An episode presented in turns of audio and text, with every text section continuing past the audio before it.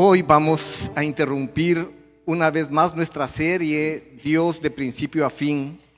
En su lugar, hoy estaremos compartiendo un tema titulado Amemos como Cristo, y para lo cual yo quiero invitarles a ponerse en pie conmigo y leer en el libro de Juan, capítulo 13, y el versículo 34. Y dice así. Así que ahora les doy un nuevo mandamiento. Ámense unos a otros, tal como yo los he amado. Ustedes deben amarse unos a otros.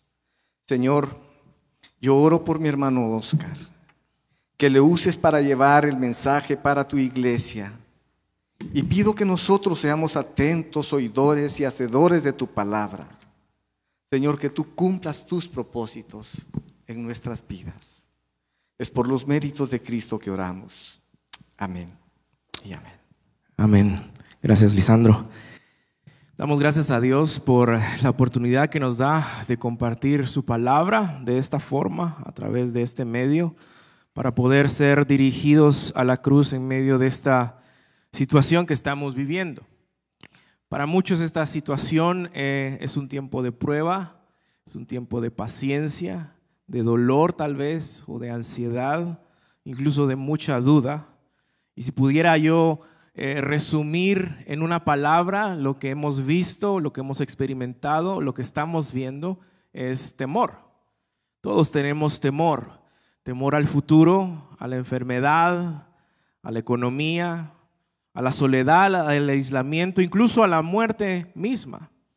Y esos temores provocan en nosotros diferentes reacciones, diferentes actitudes. Vemos personas quejándose por el encierro más de lo normal con su familia en casa. Y lo irónico es que después nos vamos a quejar porque no pasamos suficiente tiempo en casa o nos vamos a quejar del tráfico fuera de casa. Vemos críticas e insultos hacia gobernantes, los líderes, hacia personas con las que no estamos de acuerdo. Vemos personas peleando por un rollo de papel higiénico en el supermercado, por el pan, por el gel antibacterial. Incluso me sorprendió tanto y dolió tanto ver al inicio de toda esta situación personas que pedían que quienes venían infectados con, esta, con este virus fueran eh, matados, que los mataran así como lo están escuchando. Creo que hay mucho que podemos escarbar de toda esta situación y nuestros corazones.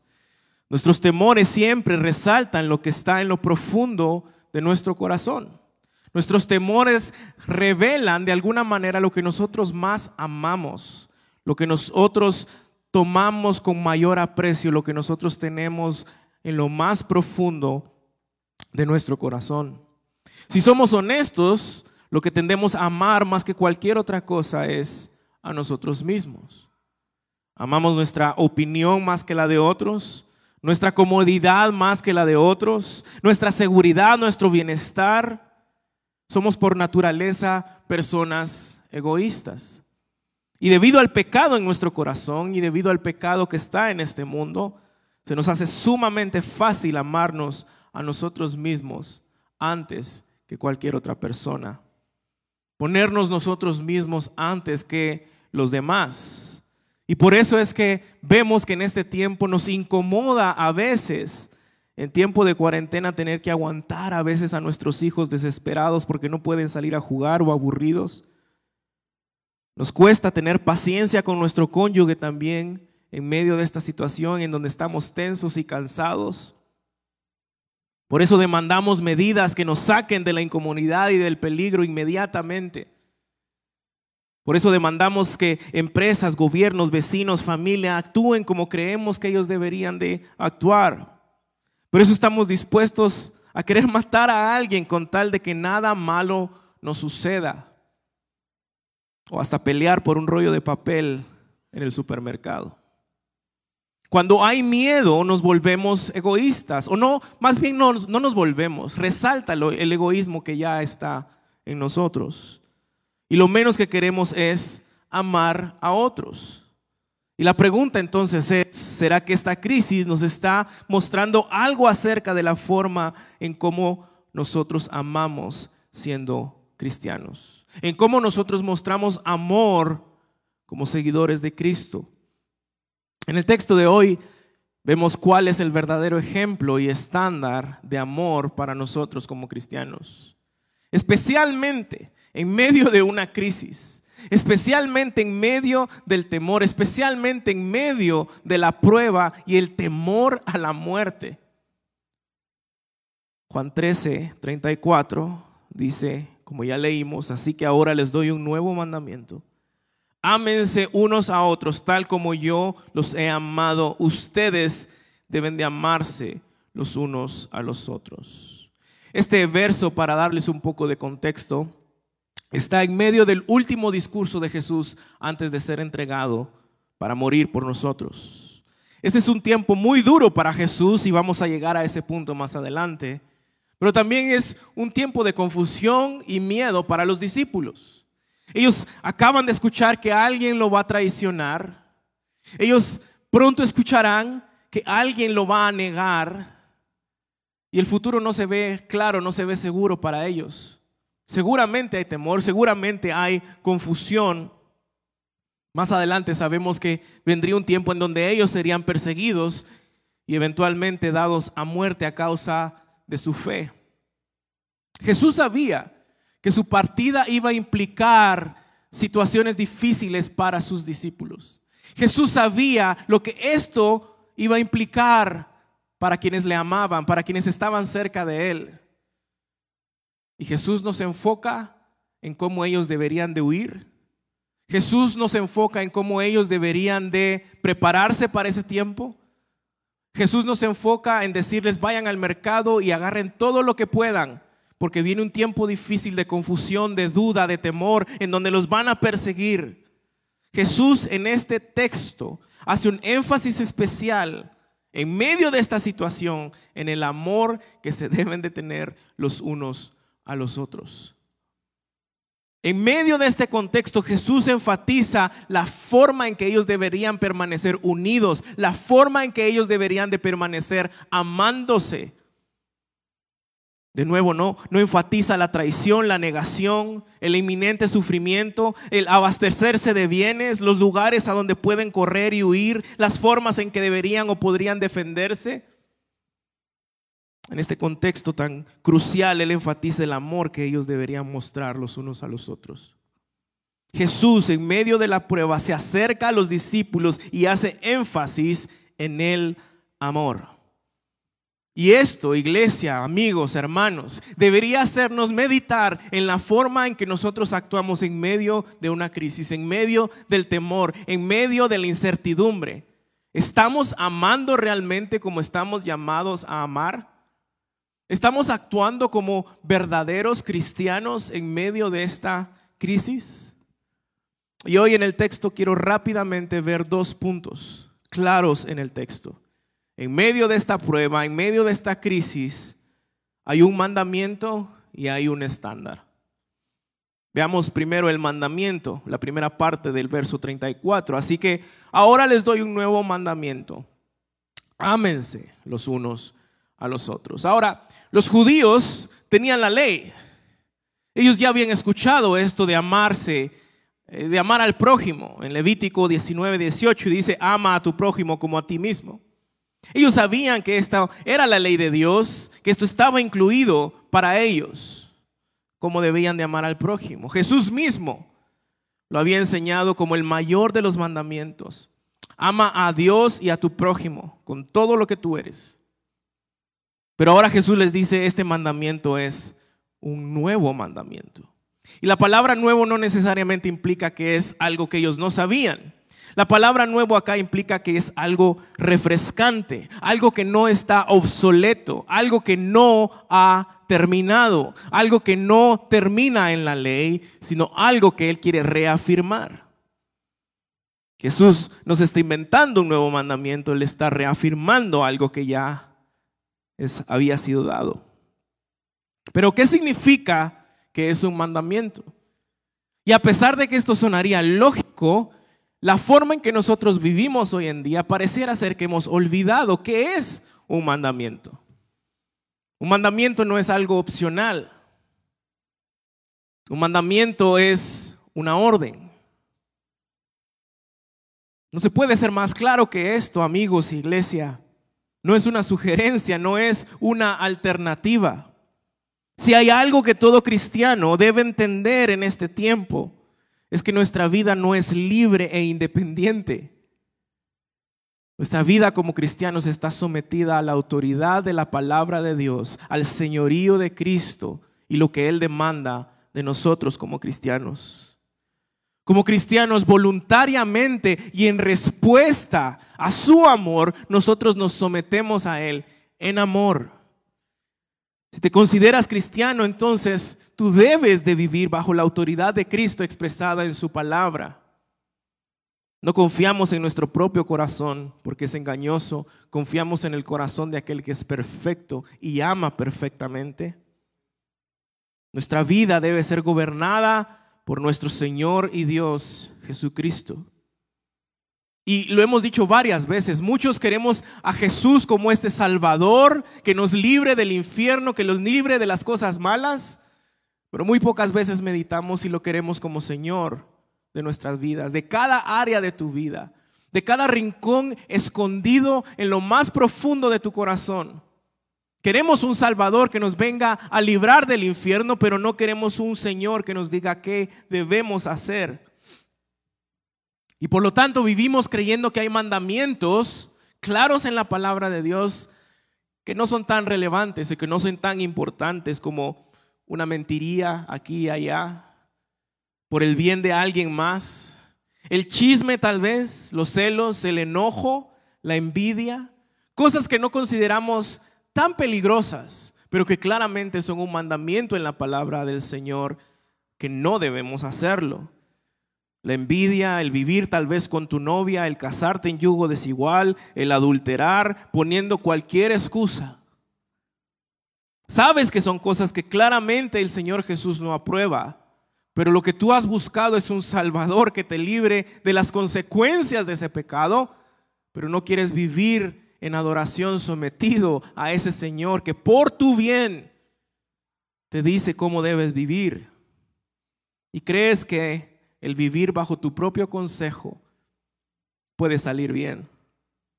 Pero el vivir de esta manera nos demuestra que Jesús no solo no es nuestro Señor, sino probablemente tampoco es nuestro Salvador. No puedes vivir con Jesús como Salvador si Él no es Señor de tu vida. Y es en el texto, nuestro Señor nos da un nuevo mandamiento. Ámense los unos a los otros no leemos que dice, ámense ustedes mismos, busquen su autoestima por sobre todas las cosas, busquen su bienestar, alimenten al campeón interior que ustedes tienen dentro. Absolutamente no. Jesús les deja este mandamiento para poder enfrentar la crisis y la prueba y les dice, ámense los unos a los otros. Y dependiendo de la traducción que ustedes tengan en la, en la Biblia, vemos más de 40 veces en el Nuevo Testamento que las implicaciones de vivir una vida cristiana se reflejan en estas palabras, los unos a los otros. Sírvanse, sométanse, acompáñense, lloren, ámense los unos a los otros. Dios espera que nosotros al entender el Evangelio, al entender lo que Cristo ha hecho por nosotros, podamos demostrarlo de maneras prácticas. Nuestra fe es una fe práctica, se demuestra viviendo en comunidad los unos con los otros. Y el amarnos es un mandato de Dios, no es una opción. Así que la pregunta hoy, a lo largo de este tiempo, será, ¿estás amando a tu prójimo? ¿Estás amando a tus hermanos o solo estás velando por ti mismo, por tu bienestar, tu comodidad, tu seguridad? Ahora la siguiente pregunta viene de cajón. ¿Cómo lo hacemos? Sabemos qué tenemos que hacer, pero ¿cómo lo hacemos? Probablemente muchos diremos, bueno, yo estoy amando porque he colaborado económicamente. Yo estoy amando porque he estado pendiente de mi familia. Yo estoy amando porque he estado orando por eh, las diferentes peticiones y situaciones que hay. Y si bien todas estas cosas son muy buenas y no debemos dejar de hacerlas, la pregunta de nuevo es, ¿cómo amamos? ¿Cuál es el estándar? ¿Será que dar dinero es el estándar? ¿Será que orar es el estándar? ¿Cuál es el estándar de amor requerido para nosotros como cristianos? En la primera parte del verso 34 vemos el mandato a amar, pero en la segunda parte nos da el estándar de ese amor. En la primera parte del verso 34 nos dice qué debemos de hacer. En la segunda parte del verso 34 nos dice cómo debemos de hacerlo. Un estándar. Así que ahora les doy un nuevo mandamiento. Ámense los unos a los otros. Y aquí viene el estándar. Tal como yo los he amado a ustedes, ustedes deben amarse los unos a los otros. Ustedes deben de amar como yo los he amado, dice nuestro Señor Jesucristo. Medita, medita un momento ahí en cómo te ha amado Cristo Jesús. Toma un tiempo ahí y créeme, iglesia, cuando yo estaba escribiendo este sermón, en esta parte, me detuve tal vez una hora y no podía continuar meditando en lo mal agradecido que he sido. Medita un momento en cómo te ha amado Cristo Jesús. Y creo que cualquier persona que ha experimentado el Evangelio, que conoce el Evangelio, podría resumir el amor de Cristo Jesús en dos palabras, gracia y misericordia. De hecho, es así como lo define la palabra de Dios. Estás amando como Cristo te amó a ti, a tus vecinos, a tu familia, a la iglesia, a tus compañeros de trabajo, a tus jefes, al gobierno, a quienes te rodean, a tu prójimo. Bueno, pastor, pero es que usted no conoce a mis vecinos. Ellos, ellos no respetan, ellos están allá afuera y están rompiendo la ley. ¿Cómo yo voy a respetarles? ¿Cómo yo voy a amarles? Pastor, usted no conoce a, mis suegros. Pastor, usted no conoce a, mi cónyuge cuando se desespera, cuando está irritado. Es insoportable. Pastor, usted no conoce a mis hijos. Yo no puedo amar como Cristo me amó a mí. Es, esto es imposible, esto cuesta demasiado. Ahora, de nuevo recordemos el contexto en que estamos leyendo el texto. Jesús está dando este mandamiento y él acaba de predecir la traición de uno de sus discípulos. Él acaba de decir que Pedro lo va a negar. Él sabe que la hora viene en que él va a sufrir y va a ser entregado a muerte y procede a darles este mandamiento de amarse los unos a los otros. No creo, por muy complicados que seamos como seres humanos, que tú te encuentres en una peor situación en la que se encontraban Jesucristo y sus discípulos. Y Él les dice, ámense. Amar bíblicamente realmente sí es algo difícil, de hecho es imposible en nuestras propias fuerzas. Y ese es el problema, iglesia, amigos, que tratamos de amar bajo nuestros propios estándares. Bueno, yo ya oré, ya con eso estuvo. Y sí está bien orar, pero el estándar no somos nosotros, el estándar es Cristo mismo. Amar bíblicamente es imposible bajo nuestras propias fuerzas, en nuestros propios parámetros. Amar bíblicamente es únicamente posible cuando estamos unidos a aquel que nos amó primero. Amar bíblicamente es únicamente posible cuando tú estás injertado en el árbol de la vida que es Cristo Jesús. Según de Corintios 5, 17. De modo que si alguno está en Cristo, escucha esto, unidos a Cristo, estamos en Cristo, nueva criatura es. Las cosas viejas pasaron. ¿Qué cosas viejas? Anhelos, deseos, pensamientos, acciones, actitudes. Ahora han sido hechas nuevas. Si alguien está en Cristo, el Espíritu Santo produce en nosotros nuevos anhelos, nuevos deseos, nuevas actitudes, nuevos pensamientos, nuevas acciones. Solo un corazón verdaderamente transformado, cautivado y sometido a Cristo puede amar a otros porque he sido empoderado por el Espíritu Santo que habita en él. Solo un corazón verdaderamente transformado, cautivado y sometido a Cristo puede amar como Cristo porque está unido a Cristo. Alguien que verdaderamente ha sido regenerado por el Espíritu Santo busca amar en gracia y misericordia. ¿Y qué implica la gracia y la misericordia? Buscar el perdón, buscar la reconciliación, buscar vivir en la luz, buscar servir sacrificialmente, buscar poner a otros antes que a uno mismo. Este es el fruto que genera el Espíritu Santo en nosotros. Vean lo que dice Gálatas capítulo 5, verso 16 en adelante.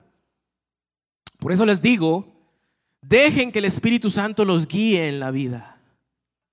Si tú no tienes el Espíritu Santo en ti, si tú no has sido regenerado, si tú no estás en Cristo, no te puede guiar. Es imposible. Entonces no se dejarán llevar por los impulsos de la naturaleza pecaminosa. La naturaleza pecaminosa desea hacer el mal, que es precisamente lo contrario de lo que él quiere el Espíritu. Y el Espíritu nos da deseos que se oponen a lo que desea la naturaleza pecaminosa. Estas dos fuerzas luchan constantemente entre sí. Entonces ustedes no son libres para llevar a cabo sus buenas intenciones.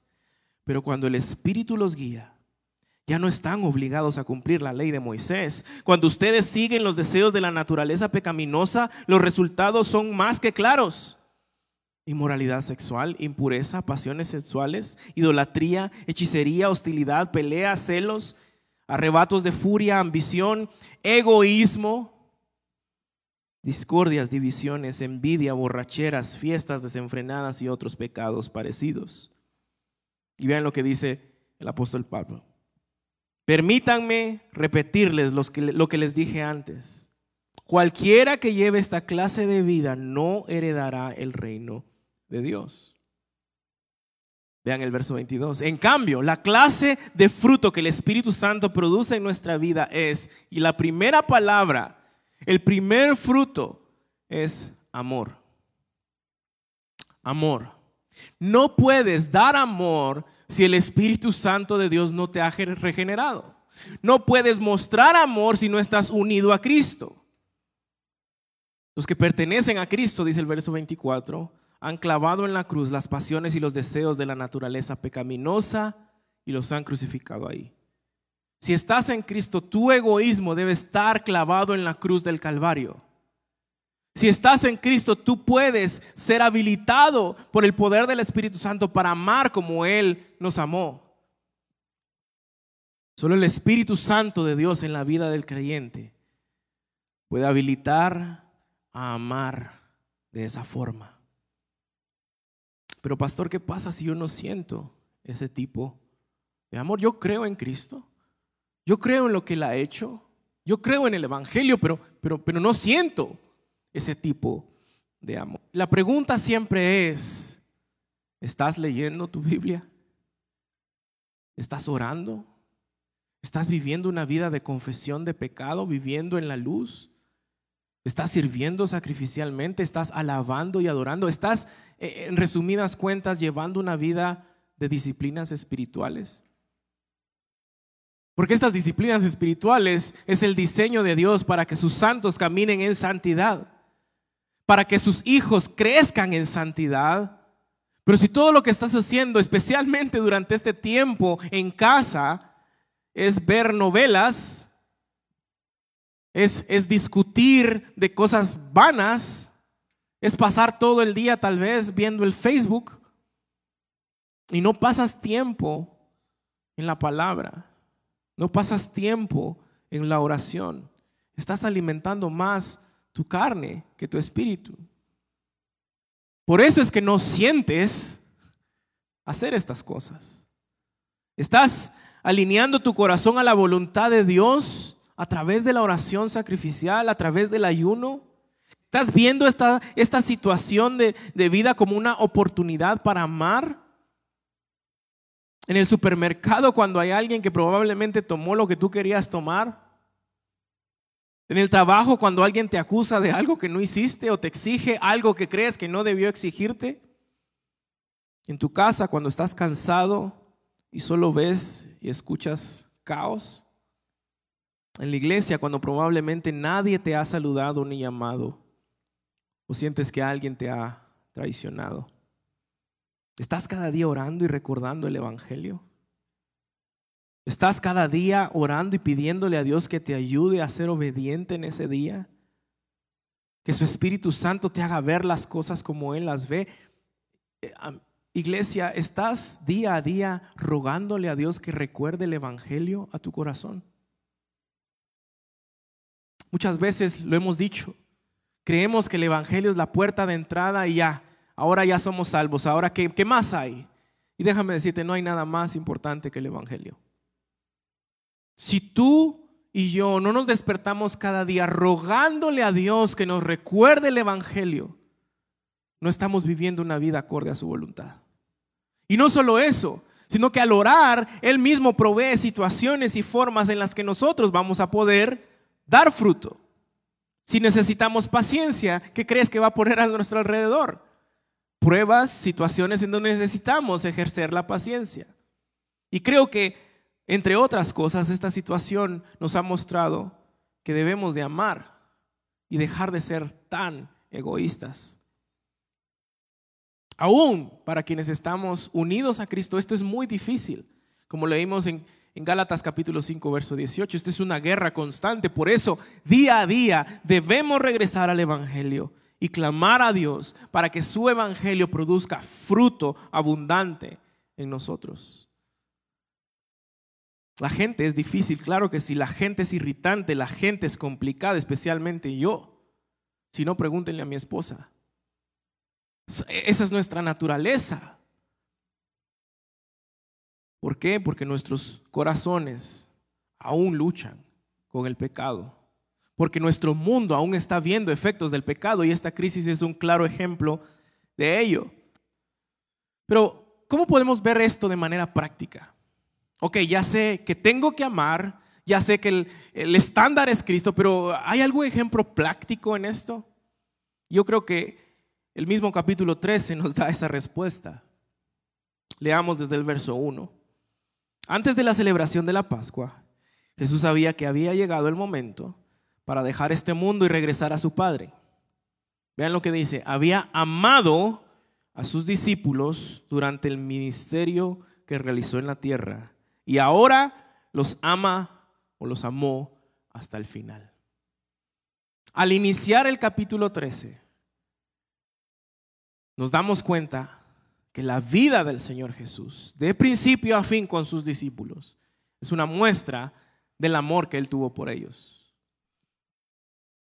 Era la hora de cenar, verso 2, y el diablo ya había incitado a Judas, hijo de Simón Iscariote, para que traicionara a Jesús.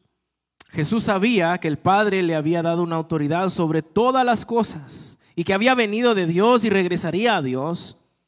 Así que se levantó de la mesa, se quitó el manto, se ató una toalla a la cintura y echó agua en un recipiente.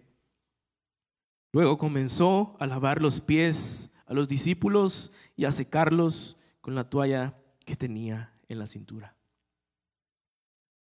Ahora Ve hasta el verso 12. Después de lavarle los pies, se puso otra vez el manto, se sentó y preguntó, ¿entienden lo que acabo de hacer? Ustedes me llaman maestro y señor y tienen razón, porque es lo que soy. Y dado que yo, su señor y maestro, les he lavado los pies, ustedes deben de lavarse los pies unos a otros. Les di mi ejemplo para que lo sigan. Y vean cómo termina el verso 15. Hagan lo mismo que yo he hecho con ustedes. Jesús mismo está dando el ejemplo más práctico de cómo debemos vivir nuestra vida en amor sacrificial. En medio de la traición de Judas, en medio de la futura negación de Pedro, antes de entregar su vida por nosotros, y sufrir inmerecidamente nuestro castigo, Jesús muestra gracia y misericordia y humildemente los sirve, los ama, les extiende gracia.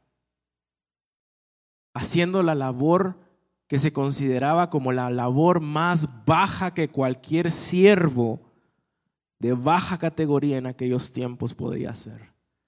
Lavar los pies de los invitados, en este caso de los discípulos. Personas que han caminado kilómetros en tierra, personas que no tenían zapatos que cubrían todo su, su pie, que estaban seguramente bastante sucios. Brian McLaren dice, sabiendo que él venía de Dios y que Dios a Dios iba, y eso incluso cuando se arrodilló delante de estos hombres, el Padre le había dado todas las cosas en sus manos. ¿Y qué hizo? Triunfar, mostrar su majestad, deslumbrar con su poder, demandar servicio. Se ciñó una toalla y lavó los pies de sus discípulos. ¿Estás amando tú como Cristo? ¿Cómo reaccionas tú cuando alguien te traiciona? ¿Cómo reaccionas tú cuando alguien te avergüenza o te ofende? Cuando alguien te incomoda, cuando alguien te hiere o cuando alguien te falla. O en medio de los propios temores de esta crisis, cuando está en riesgo tu alacena del súper porque alguien tomó ese último rollo de papel higiénico. ¿Cómo reaccionas tú? Cuando está en riesgo tu salud porque esta gente enferma está cerca. O en medio de esta cuarentena, cuando estás de nuevo irritado y todo te molesta. Si tu cónyuge, tus hijos hacen o no hacen. Cuando van y vienen. Cuando tus vecinos, amigos, compañeros, jefes no dicen o piensan como tú piensas. Cuando sientes que quieres ahorcar a todo el mundo porque no hace lo que tú quieres. ¿Estás viendo más allá de ti mismo? ¿Estás amando como Cristo te amó? ¿Estás amando como Jesús? Estos pasajes que hablan de cómo Jesús lavó los pies de sus discípulos nos dicen mucho del amor de Jesús. Pero más allá de ese amor servicial y humilde, sabemos que el tiempo venía en donde Él iba a mostrar el mayor ejemplo de amor, el amor sacrificial que lo llevaría a la cruz a pagar por los pecados de un pueblo malagradecido, de un pueblo que lo había rechazado, de un pueblo pecador. Y ese amor se extendió y no solo se quedó a lavar los pies de sus discípulos, sino que fue a la cruz y derramó hasta la última gota de sangre por amor. Amó a quienes lo crucificaron. En medio de su tortura, de las burlas y de la humillación, Él exclama, Padre, perdónalos. Quiero, quiero que tu corazón medite en esto. Siendo inocente, en la cruz, recibiendo burlas, torturas y humillación. El amor de Jesús se muestra orándole al Padre, Padre, perdónalos. ¿Estás amando como Jesús? Con quienes piensan diferente, con los quienes te están irritando, con quienes consideras que no saben lo que tú sabes, con los que probablemente ponen en riesgo tu salud o amenazan tu seguridad, con quienes, bueno, en resumidas cuentas consideras tus enemigos. Recordemos las palabras de Jesús en Mateo 5, en el Sermón del Monte. Han oído que la ley dice, ama a tu prójimo y odia a tu enemigo. Pero yo digo, ama a tus enemigos. Ora por los que te persiguen. De esa manera estarás actuando como verdadera, verdadero hijo de tu Padre que está en el cielo pues de él, la luz del sol, tanto a los malos como a los buenos, y envía la lluvia sobre los justos y los injustos por igual.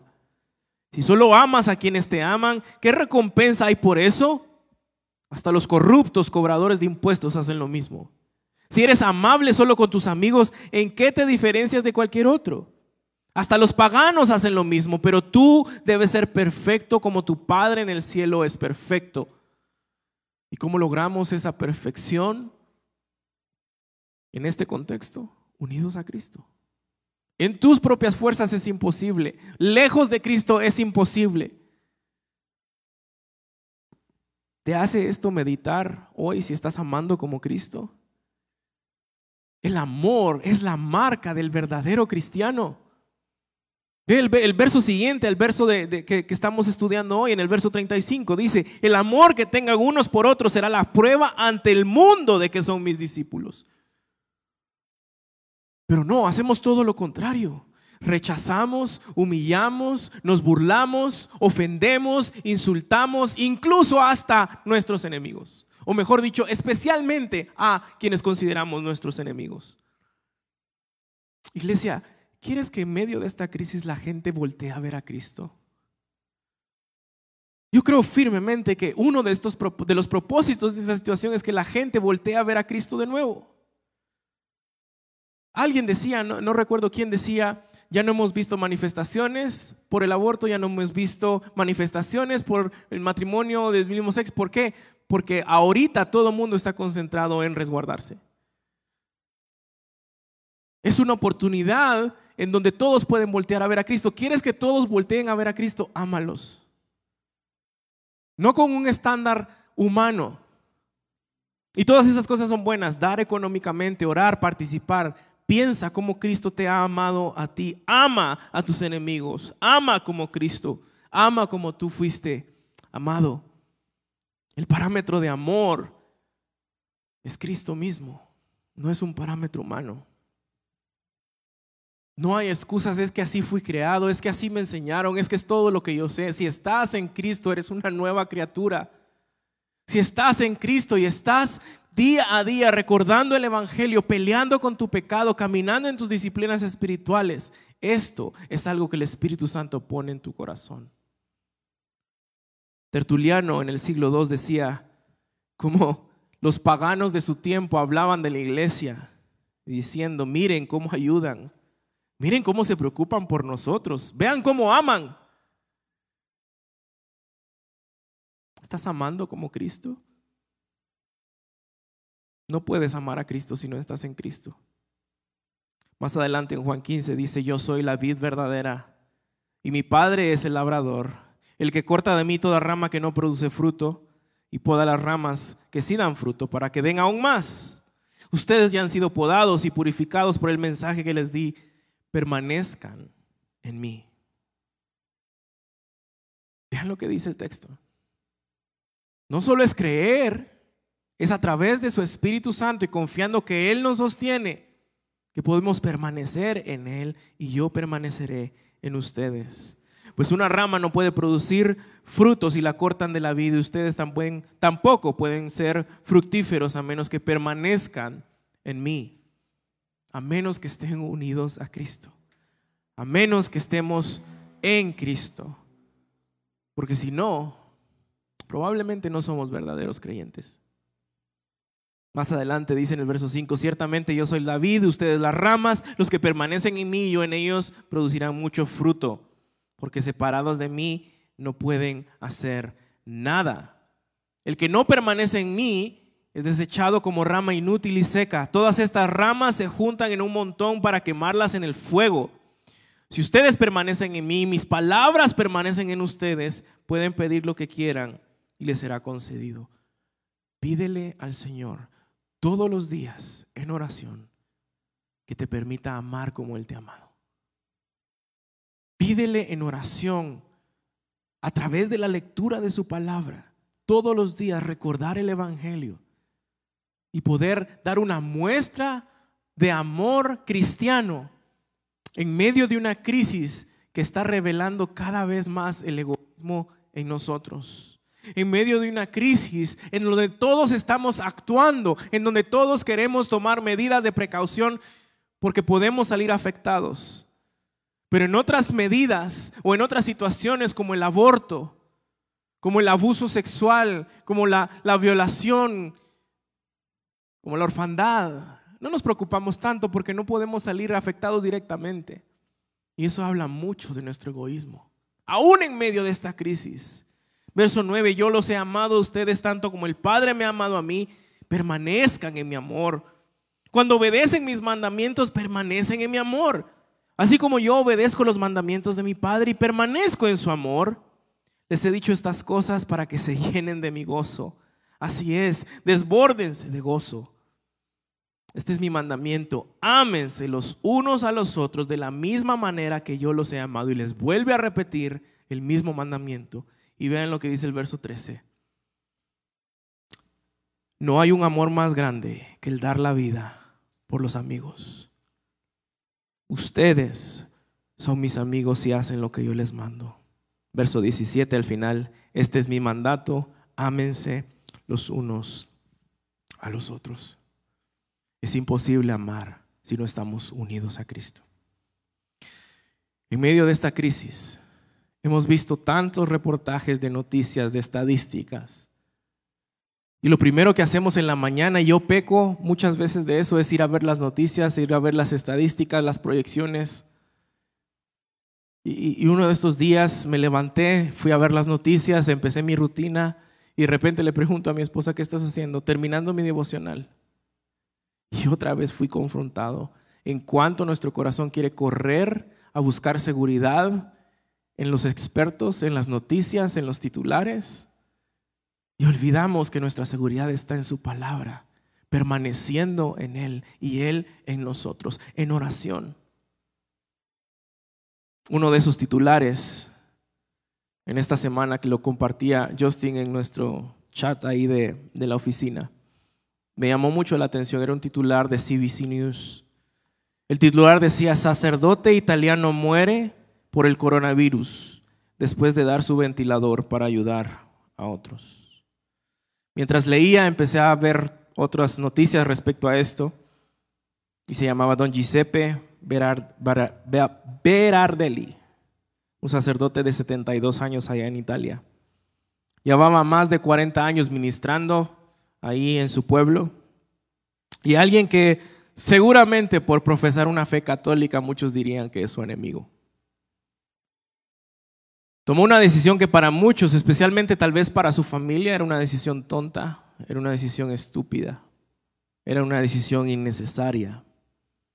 Pero aquel que lo conocía perfectamente, pero aquel que probablemente lo había sostenido durante esos 40 años en el ministerio, para él era una decisión basada en amor y esperanza. Leer los testimonios acerca de él no solo fue inspirador, sino retador. Me confrontó demasiado, especialmente como pastor y como ministro. La comunidad lo amaba por su espíritu lleno de gozo y entusiasmo, dicen unos. Era un pastor que escuchaba a todos, sabía cómo escuchar, sabía cómo ayudar, Alguien que desde Chicago envió un tweet refiriéndose a él, decía que él había sido como un padre para sus primos que habían crecido sin padres en ese pueblo de Italia. Y en medio de tantos testimonios, alguien se refirió a él citando precisamente Juan 15, 13. Alguien que considera un amigo de amigos porque dio su vida por sus amigos.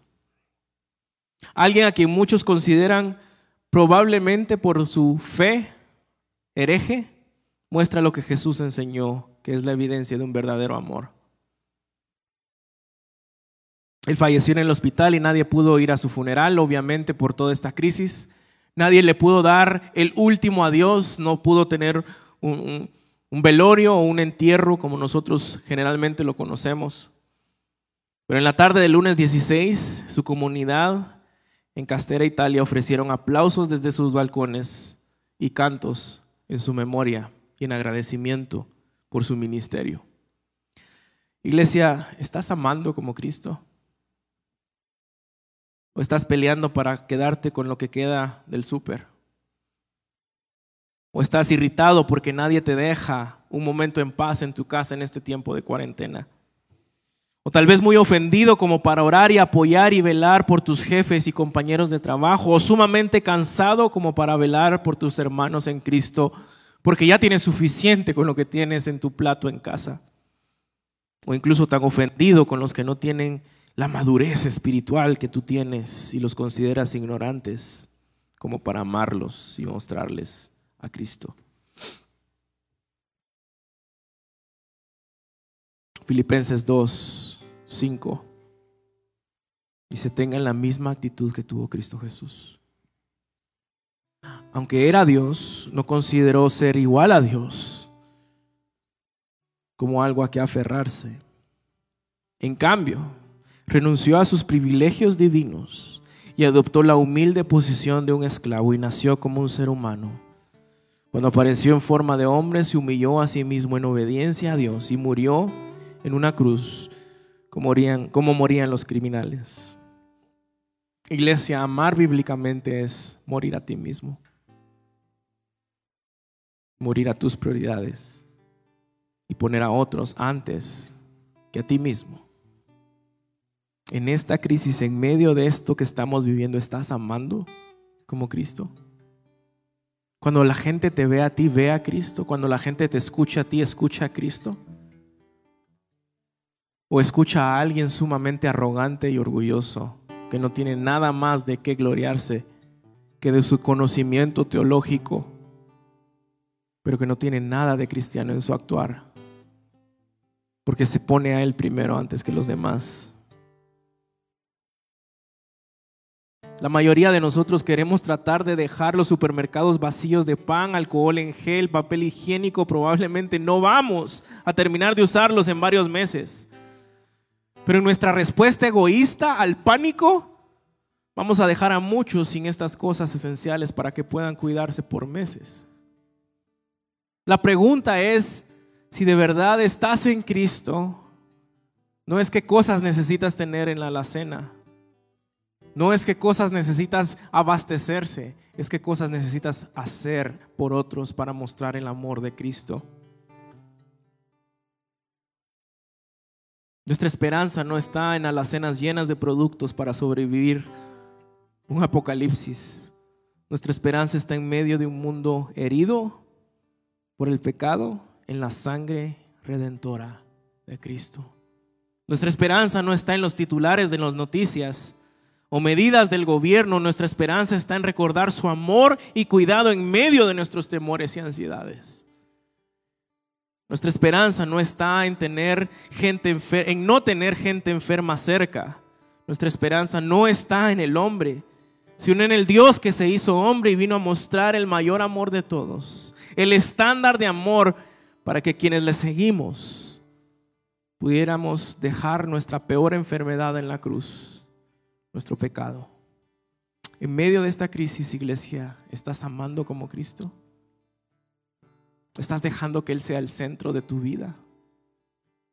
Espero que esta palabra hoy nos rete y nos lleve a orar y a recordar el Evangelio diariamente y a salir de nuestra zona de egoísmo, a poner a Jesús en el centro y a que otros vean a Cristo encarnado en nuestro amor, a Cristo en nuestro actuar, a Cristo en nuestro hablar, porque no respondemos a Él en alabanza.